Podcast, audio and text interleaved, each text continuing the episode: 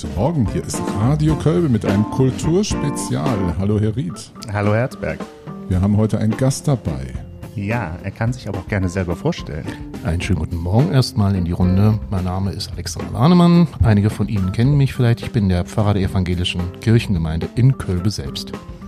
Und warum wir drei hier heute zusammensitzen, der Anlass ist ein Kulturereignis, nämlich am 15. April, also jetzt am Karfreitag, 18 Uhr in der evangelischen Kirche in Kölbe, wird das Stück, ein Solo-Theaterstück Judas aufgeführt von Lotte Fekemanns. Das ist eine niederländische Dramaturgin. Und wir jetzt gleich darüber. Herr Ried, Sie wollten noch was sagen?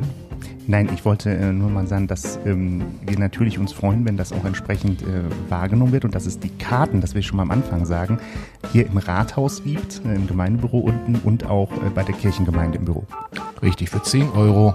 Ich denke, das ist nicht zu viel verlangt. Und im Anschluss besteht, sofern der Wunsch noch ist, auch die Möglichkeit, mit dem Herrn Lehan, der das aufführt, auch ins Gespräch zu kommen.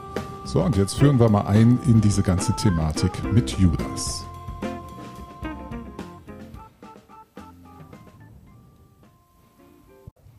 Herr Warnemann, wer ist denn dieser Judas?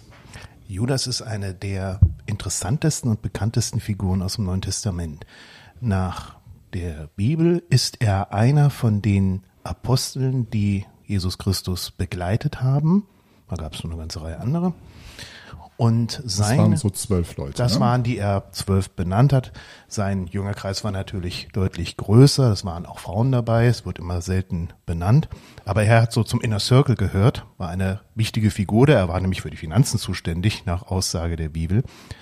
Seine Bedeutsamkeit oder seine Bekanntheit beruht aber darauf, dass er derjenige war, der Christus oder der Jesus aus Nazareth an die Römer verraten hat für entweder 30 Silberlinge oder für eine Belohnung. Das ist so der berühmte Verrat des Judas. Die meisten kennen vielleicht noch den Judaskuss, mit dem ein Freund, ein folglicher Freund einen anderen verrät. Und dadurch ist Judas der Name zu einem der ja, Synonyme für Verrat und Untreue überhaupt geworden. Also Verrat aus den eigenen Reihen und dann noch jemand, dem man vertraut. Das heißt, wenn wir so ein Szenario haben, ein Verrat, dann muss ja dieser Mensch, äh, wie Jesus, in dessen Umkreis sich Judas im engeren Umkreis bewegt hat, ziemlich bedeutsam gewesen sein. Ja, das kann man durchaus sagen. Also Was war da so die Stimmung? Warum war es überhaupt möglich, jemanden zu verraten? Wie bedeutsam war Jesus zu der Zeit? Ich denke mal, in dem engeren Rahmen, in dem Jesus sich bewegt hat, also das, was wir heute als Israel benennen, das Land, das war eine Gegend, die in dieser Zeit religiös sehr aufgeheizt war. Also es gab verschiedene Stimmungen, es gab verschiedene Strömungen, das war politisch und religiös nicht einheitlich. Da ging auch vieles ineinander über. Also religiöse und Befreiungsbewegungen würden wir heute vielleicht sagen von den Römern. Und Jesus äh, ist einer der umherziehenden Wanderpropheten, hat man manchmal gesagt, die für sich oder der für sich in Anspruch genommen hat, den Willen Gottes auf der Welt zu verkörpern. Das ist auch der Titel Sohn Gottes. Und dadurch ist natürlich eine enorme religiöse und damit auch politische Unruhe entstanden. Man darf ja nicht vergessen, dass anders als heute in unserem Bereich das Religiöse und das Politische ganz eng miteinander verwebt gewesen sind. Und dadurch, durch das, was dieser Mann gesagt und getan hat, ist er natürlich auch populär geworden und hat eine gewisse Bewegung losgetreten. Das hätte für manche Leute gefährlich werden können. Herr Ried, Sie sind ja jetzt auch Theologe, also insofern habe ich ja den zweiten Experten hier sitzen. Ähm, sind sich eigentlich alle Evangelien, das sind ja die Schriften, aus denen wir dieses Wissen beziehen, darüber einig, was Judas getan hat? Ja, was er getan hat, äh, schon, warum er es getan hat und wie er es getan hat, das ist durchaus ziemlich unterschiedlich. Äh, Nämlich. Also zunächst mal gibt es eine gewisse Uneinheitlichkeit, äh, an wen er überhaupt Jesus verraten hat, ob das äh, an die Römer direkt war oder ob das äh, eine Zwischeninstanz war, also quasi die äh, Tempelpolizei, wenn man so will, das ist eine, eine, eine jüdische Behörde, Hohe Rat. Ähm, es ist Also die auch Römer waren die Besatzungsmacht. Genau, die Römer waren die Besatzungsmacht, die eigentlich natürlich auch die äh, Gerichtsbarkeit inne hatten. Und dann gab es aber noch so, ein, ja, so eine Art ähm, Autonomiebereich, in dem äh, dann die, ähm, die, die jüdische Religion sich selber verwalten durfte, also die, der Tempelkult sich selber verwalten durfte. Und das ist ja auch ein bisschen schwierig. Jesus ist ja, wissen wir aus der Bibel zumindest, sagen wir mal, unangenehm dadurch aufgefallen, dass er ein bisschen was gegen den Religionsbetrieb im Tempel hatte und hatte ja die Woche vor seinem Tod offenbar da auch mit einer sehr gewagten Aktion, also hat da irgendwelche Händler, die im Tempelvorhof waren, äh, mit Peitschen traktiert. Ähm, jedenfalls so schildert das Neue Testament. Äh, doch auch für einige Aufmerksamkeit, aber vor allen Dingen Unruhe gesorgt. Und das ist schon plausibel, dass auch die äh, Tempelbehörde sagte, also irgendwie ähm, dieser Typ, der stört hier. Das kann so nicht weitergehen. Aber die Römer natürlich genauso. Warnum hat es ja gerade schon gesagt, wir sind in einer Zeit und in einer Gegend, in der Religion und Politik stark ineinander fließen und ähm, man kann alles Mögliche denken, aber eins ist absolut klar, die Tatsache, dass Jesus gekreuzigt wurde, bedeutet, dass die Römer ihn als Aufrührer verstanden haben, also als jemand, der politisch Unruhe stiftet und der deshalb ähm, eben mit der entsprechenden Strafe belegt werden muss. Vor allem, wenn man bedenkt, dass Ja. die Römer als solche religiös gesehen relativ tolerant sein konnten. Also die hatten ein riesiges Reich zu verwalten, die waren so klug und äh, haben sich auf Religionsstreitigkeiten seltener eingelassen. Also das heißt, das betont nochmal dieses Politische. Er war einfach jemand, der zu viel Aufruhr gestiftet hat. Wenn man daran denkt, ähm, es gibt viele Darstellungen des Gekreuzigten und über dem Kopf ist dann meistens so ein kleines Schild, INRI, Jesus Nazarenus Rex Judeorum. Also das ist der Vorwurf. Hier sagt jemand, ich bin der König der Juden. Und das ist ein politisch zu verstehender Vorwurf. Hier maßt sich jemand an, ich bin hier der König und das Oberhaupt sitzt in Rom. Also das hat einen politischen Prommel. Herr Ried, ähm, welche Motivation hat Judas gehabt? Wissen wir irgendwas darüber, welche, mit welchen Motiven er da rangegangen ist? Naja, Er war ja Inner Circle, das ist ja schon Ja. ein bisschen komisch. Also es ist ein bisschen die, die Frage jetzt, wie, ähm, also für, für wie verrucht man ihn sozusagen hält. Also es gibt natürlich die, die einfache Erklärung, er hat es einfach wegen des Geldes getan. Also man Ähm, hat ihm Silberlinge dafür versprochen. Ja. Ja, 30 genau. Stück, war das viel überhaupt? Ja, das sind so, äh, das ist so ein, man würde fast sagen, so ein Monatsgehalt, äh, wie ich mal sagen. Also wir wissen ja aus anderen äh, Erzählungen der Bibel, dass man so als Tagelöhner vielleicht so einen Denar, also so ein Silberstück pro äh, Tag verdienen konnte und den ganzen Tag gearbeitet hat. Äh, Insofern, also riesig viel ist das nicht, aber es hat jedenfalls nach biblischem Zeugnis dafür gereicht, sich einen Acker zu kaufen. Ähm, Das war zumindest das, was die Apostelgeschichte dann äh, sagt, auf dem er dann umgekommen ist. Da können wir vielleicht gerade nochmal später zu kommen. Ähm, warum er es getan hat, also das wäre das sozusagen äh, niedere Beweggründe, Geld. Es kann aber auch sein, dass er es getan hat, weil er meinte, ähm, diese ganze, ich habe ja schon gesagt, Jesus hat ja sehr viel ähm, Aufruhr gestiftet schon in den Tagen äh, in Jerusalem. Kann auch sein, dass ähm, Judas quasi erzwingen wollte, dass jetzt so eine Art Revolution losbricht. Und dass er sagte, wenn der macht das irgendwie nicht von sich aus und ähm, ich muss jetzt sozusagen ihn dazu bringen, dass er unmittelbar in Gefahr gerät, damit er jetzt sozusagen aufruft, jetzt greifen wir alle mal zu den Waffen und schmeißen die Römer raus. So etwas salopp gesagt. Ich vermute, das ähm, Spannungs- oder das brechende Moment an Judas ist ja auch das, warum er so als Person so interessant wird, dass Jesus sogar ankündigt, dass er verraten wird. Ja, und er weiß auch von wem. Er weiß von wem und ähm, Judas tut es dann auch. Er setzt es auch, das auch um, ähm, Herr Warnemann. Was ist das jetzt mit dem Judas? Ist er ein Täter? Hat er, wollte er einfach Jesus loswerden oder ist er ein Erfüllungsgehilfe des Göttlichen? Sie sprechen eine ganz wichtige Frage mit an, nämlich nach den Motiven, die dieser Mann hatte. Also ich fange mal etwas weiter vorne an. Er ist ja nicht der einzige Verräter aus diesem Kreis gewesen. Es gab ja noch mehr Verräter. Also zum Beispiel Petrus hat diesen Jesus ja auch verraten. Der Unterschied ist natürlich, Judas war der Einzige, der sozusagen aktiv zur Umsetzung des Verrats beigetragen hat. Die anderen waren halt, ich sag mal etwas salopp, auch einfach nur ein paar Feiglinge, die dann abgehauen sind. Und was die Motive betrifft, Herr Rietz hat es jetzt gerade gesagt, man könnte sagen, es waren ganz niedere finanzielle Motive, es waren vielleicht auch politische Motive, eine persönliche Enttäuschung kann es sein. Gerade diejenigen, die am heftigsten überzeugt sind von jemandem, können doch am tiefsten enttäuscht werden von jemandem. Und die Frage, warum er das gemacht hat, die muss, so traurig das auch ist, immer ein ganz wenig offen bleiben. Also es gibt Diskussionen darüber, dass er einfach böse war und das auch ähm, ja einfach aus ihn verraten wollte. Der Teufel hätte Besitz von ihm ergriffen. Das ist so sozusagen die mittelalterliche Position. Es gibt aber auch andere Positionen schon sehr früh, die gesagt haben, das musste genau so sein, damit dieser ganze Prozess der Kreuzigung und des Heilsgeschehen überhaupt in Gang gekommen sind. Also die Figur des Judas ist, bleibt, ist und bleibt schillernd. Da gibt es keine eindeutig abschließende Antwort. Diese Sicht darauf, das war ein Verräter, das war äh, ein sonst was und wehe dem, das ist alles richtig, beleuchtet aber immer nur einen Teil der ganzen Wahrheit. Denn die Frage ist doch ganz spannend, ähm, was wäre denn ohne ihn eigentlich gewesen, wenn es diesen Verrat nicht gegeben hätte? Ja gut, das ist ja so die Frage, wozu der überhaupt nötig war. Also man muss ja mal sehen, dass jemand, der wie Jesus in Jerusalem, das darf man sich ja nicht als eine Stadt wie heute vorstellen, ähm, sondern das ist ja Vielfalt, das war das ja, Mögliche. Das ist eher, also damaliger Zeit eine Kleinstadt, so, ne? Also das heißt, was da passiert und wenn da einer so Aufruhr stiftet, das weiß man so. Dann eigentlich ist es nicht nötig, dass der irgendwo hingeführt werden muss. Die werden, eigentlich müssen die Behörden gewusst haben, wo er ist. Also eigentlich war der Judas nicht nötig, um ihn zu finden. Das Oder den Verräterkuss. Ja. Man muss ja gewusst haben, wer Jesus Eben. ist. Ja, also, der war offen, öffentlich aufgetreten. Ja, also selbst, selbst wenn man davon ausgeht, äh, dass auch die öffentlichen Gärten in Jerusalem der damaligen Zeit nicht ausreichend beleuchtet waren, wird man doch denken können, dass die Polizei schon erkennt, wen sie verhaften will. Also das äh, ist eigentlich ein bisschen merkwürdig, was der Judas da tut. Das ist eigentlich, hätte man es auch ohne ihn machen können.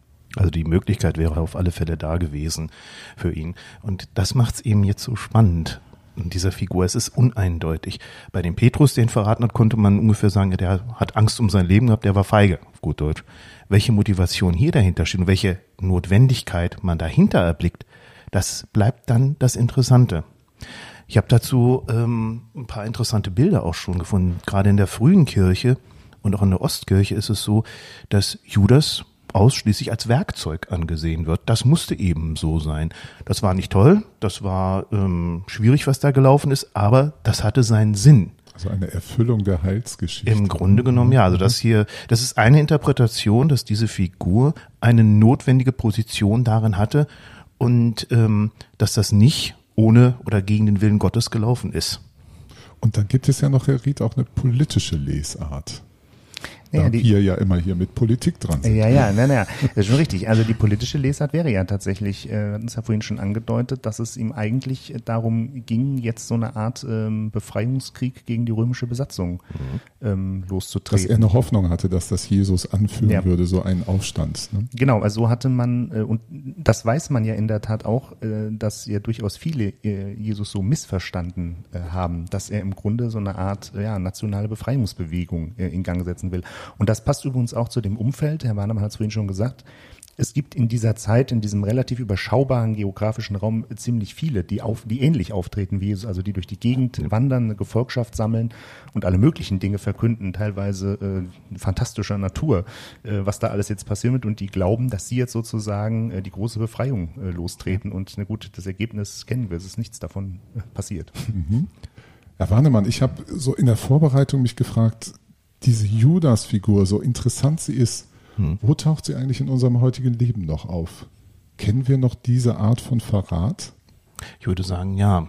Also überall dort, wo ich mich auf einen Menschen verlasse, wo ich sehr nah an einem Menschen bin und dann erfahre, dass dieser Mensch, ob nun Mann oder Frau oder was weiß ich, ist ja egal, mich verrät und das, wofür wir gemeinsam eingestanden haben, äh, wo der äh, ja das mit Füßen tritt.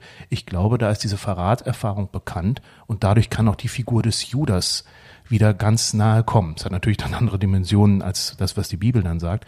Aber ich denke, der Aspekt des Verrats unter ja, Freunden oder Partnern äh, kann eins sein. Oder ich frage mal zurück, Herr Herzberg, würden Sie Ihren Sohn Judas nennen? Nein, auf die Idee bin ich noch gar nicht gekommen. Sehen Sie, und das ist das Interessante. Man kann sein Kind Jesus nennen, Joshua, ähm, aber der Name Judas ist geprägt, ist vorgeprägt. Es gab ganz viele Judas, also der Name war damals gang und gäbe, aber ähm, der Name spielt, ist so besetzt immer noch. Das ist kulturell, ne? Genau, der ist kulturell besetzt. besetzt. Worden, ja. Auch mhm. gerade Menschen, die äh, nichts mit Kirche zu tun haben, selbst die würden ihren Sohn mit sehr hoher Wahrscheinlichkeit nicht Judas nennen. Dieser Name Judas steht mh, hm, als Programm für Verrat, für Untreue und äh, für ein problematisches Verhältnis. Das, aber ich glaube, das ist genau das Widerspenstige, dieses Widerborstige, was diese Figur auch so spannend macht. Wenn der so glatt und schön und strahlend gewesen wäre, dann wüssten wir von dem gar nichts. Also so ein geschmierter Mitläufer, das war der nicht. Ich kann mir diesen Menschen über den Abstand der Zeit natürlich nicht vorstellen, aber ich glaube, das war ein sehr enttäuschter und sehr leidenschaftlicher Mensch sogar. Also man weiß ja auch, also zumindest gibt es ja unterschiedliche Ausdeutungen, wie was er sozusagen dann, nachdem er dann sein Werk getan hat, er darauf reagiert hat. Ne? Also wenn Ja. ich glaube, Matthäus ist das ja, dann sagt Judas hat das bereut äh, und hat sich dann erhängt, äh, um quasi selber Buße zu tun, während äh, Lukas in seiner Apostelgeschichte das ein bisschen äh, dramatischer schildert. Das ist jetzt äh, FSK 18 eigentlich, was äh, Ja. äh, da schildert. Nicht so Also appetitlich. da kommt es, sagen wir mal, zu einem Unfall auf diesem Acker, den er gekauft hat und ähm, da ähm, ja, passieren eben Dinge, die man erst ab 18 sehen darf. Da Ähm, wird ja auch vom Blutzoll gesprochen. ja, genau, also nicht, da bricht dann irgendwie der Körper auf und die Eingeweide Ja, quillen heraus. Also in aller Ausführlichkeit sozusagen kann man sich das dann vorstellen.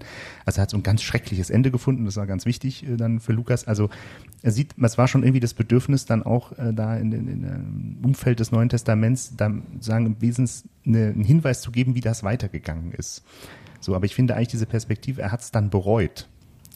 Äh, Das spricht so ein bisschen für das, was wir ja gerade schon mal gesagt, äh, gesagt haben, vielleicht eher so ein, so ein impulsiver Typ auch, der äh, ja einfach was eigentlich was Positives bewirken wollte und dann festgestellt hat, ich habe jetzt genau das Gegenteil gemacht. Ich denke, das äh, ist genau die richtige Spur. Ähm, wenn ich mit jemandem mitgehe und überzeugt bin und der sich dann auf einmal anders verhält, als ich es erwarte, dann bin ich enttäuscht.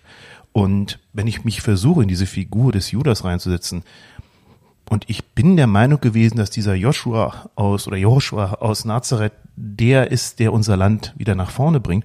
Und der dann aber sagt, das habe ich gar nicht vor. Ich bleibe jetzt hier und ich lasse mich kreuzigen und ich gehe diesen Weg des, ja, des Sterbens. Da bin ich natürlich bitter enttäuscht. Weil war ja alles für die Katz auf gut Deutsch. Dass man dann wütend wird, ich glaube, das ist nachvollziehbar in gewisser Hinsicht. Ist das gesichert, das, was Judas getan hat, oder ist das eine Dramaturgie, die Mhm. die Bibel erzählen musste, weil mit dieser schweren Schuld, den Gottessohn ans Kreuz gebracht zu haben, kann man nicht anders umgehen? Also die Figur des Judas taucht im Neuen Testament mehrfach auf. Aber, Herr Herzberg, Sie haben natürlich recht, ähm, allein schon die Darstellungen im Neuen Testament sind nicht einheitlich. Herr Ried hat es gerade gesagt, in einem Evangelium erhängt er sich, bei Lukas in der Apostelgeschichte hat er einen schweren Unfall mit inneren Organschäden, könnte man so sagen. Und ähm, da ist das Bild nicht ein. Auch die Deutung, die dann hinterher daraus wird, äh, werden nicht eindeutig. Ich denke zum Beispiel an die Geschichte vom letzten Abendmahl, wo Judas ja auch dabei ist. Und dieser eine Satz, den Jesus dann sagt, dass der Verräter mit mir an einem Tisch sitzt. Das Spannende daran finde ich nicht, dass Judas auch dabei ist, sondern dass jeder erstmal fragt, bin ich das etwa gewesen?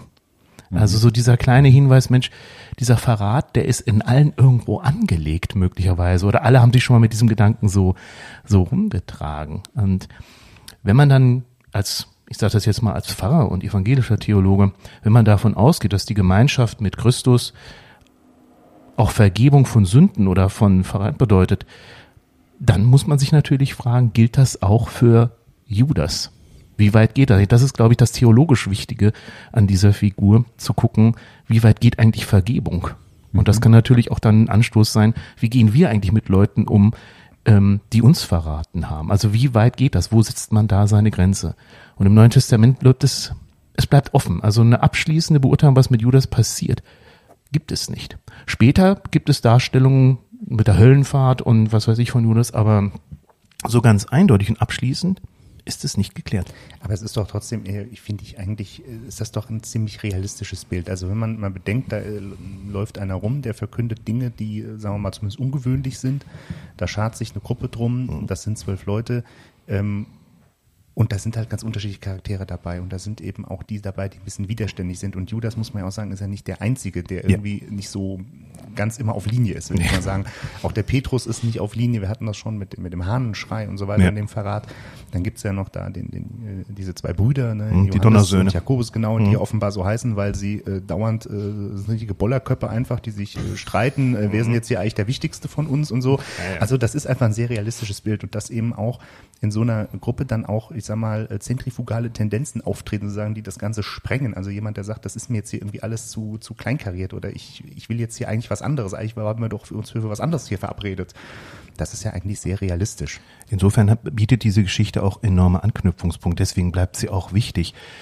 Also, wenn man sich überlegt, das Christentum hat ja nicht umsonst einen Karfreitag. Also diesen Gedenktag daran, an Tod, an Verrat, an alles Dunkle, die sind nicht gleich zum Schönen übergegangen.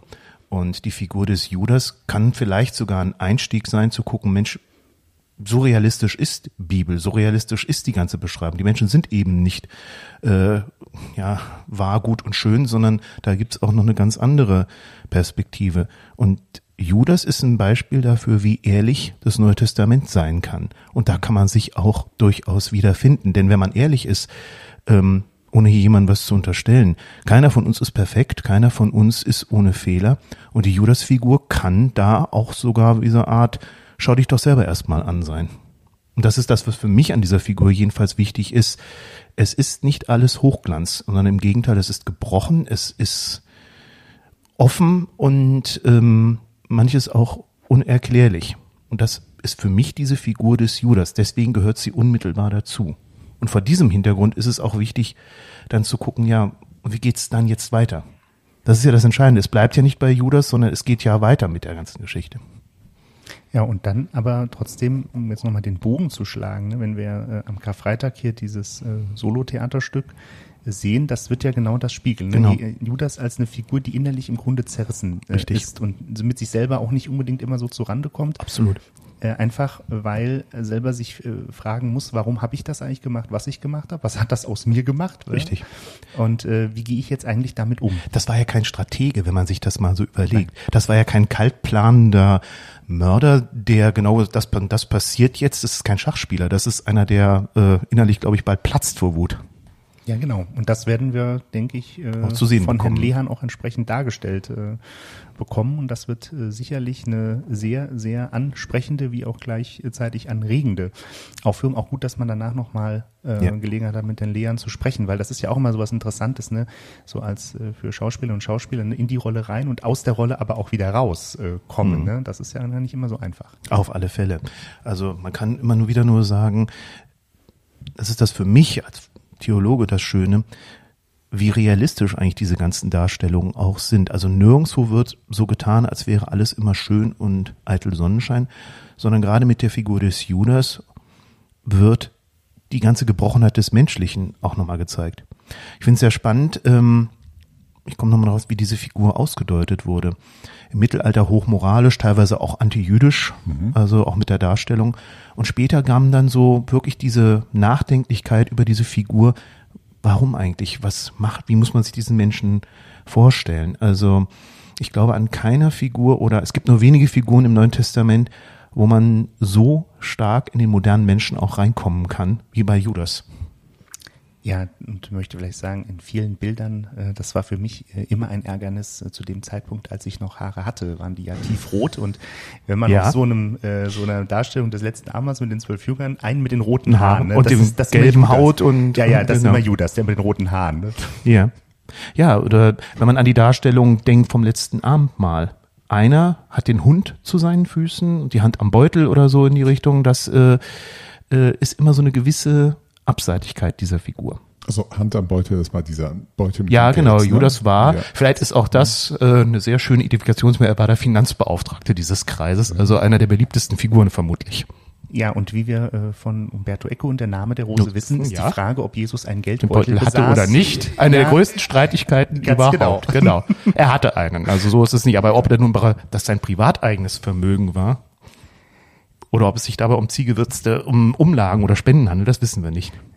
Ich sehe schon, die zwei, die laufen sich jetzt richtig warm. Damit wir noch ein wenig Offenheit da lassen und es Sinn macht, dieses Theaterstück sich anzuschauen. Herr Ried, wann war das nochmal und wo bekommt man die Karten? Also Karfreitag, das ist der 15. April um 18 Uhr in der evangelischen Kirche in Kölbe. Heidestraße. Genau. Karten gibt's äh, im Rathaus, unten in unserem Bürgerbüro und äh, bei der evangelischen Kirchengemeinde zu den Bürozeiten Dienstags und Donnerstag von 9 bis 12 in der Lutherstraße 3 in Kölbe. und an der Abendkasse. Kasse, ne? Richtig. Und wir müssen nochmal darauf hinweisen, in der Kirche bitte mit Mundschutz. Danke, Herr Warnemann, dass Sie Radio Kölber heute besucht haben. Vielen Dank für die Einladung. Ich habe mich sehr gefreut, dabei sein zu dürfen. Ciao, ciao, Herr Ried. Machen Sie es gut. Wiedersehen.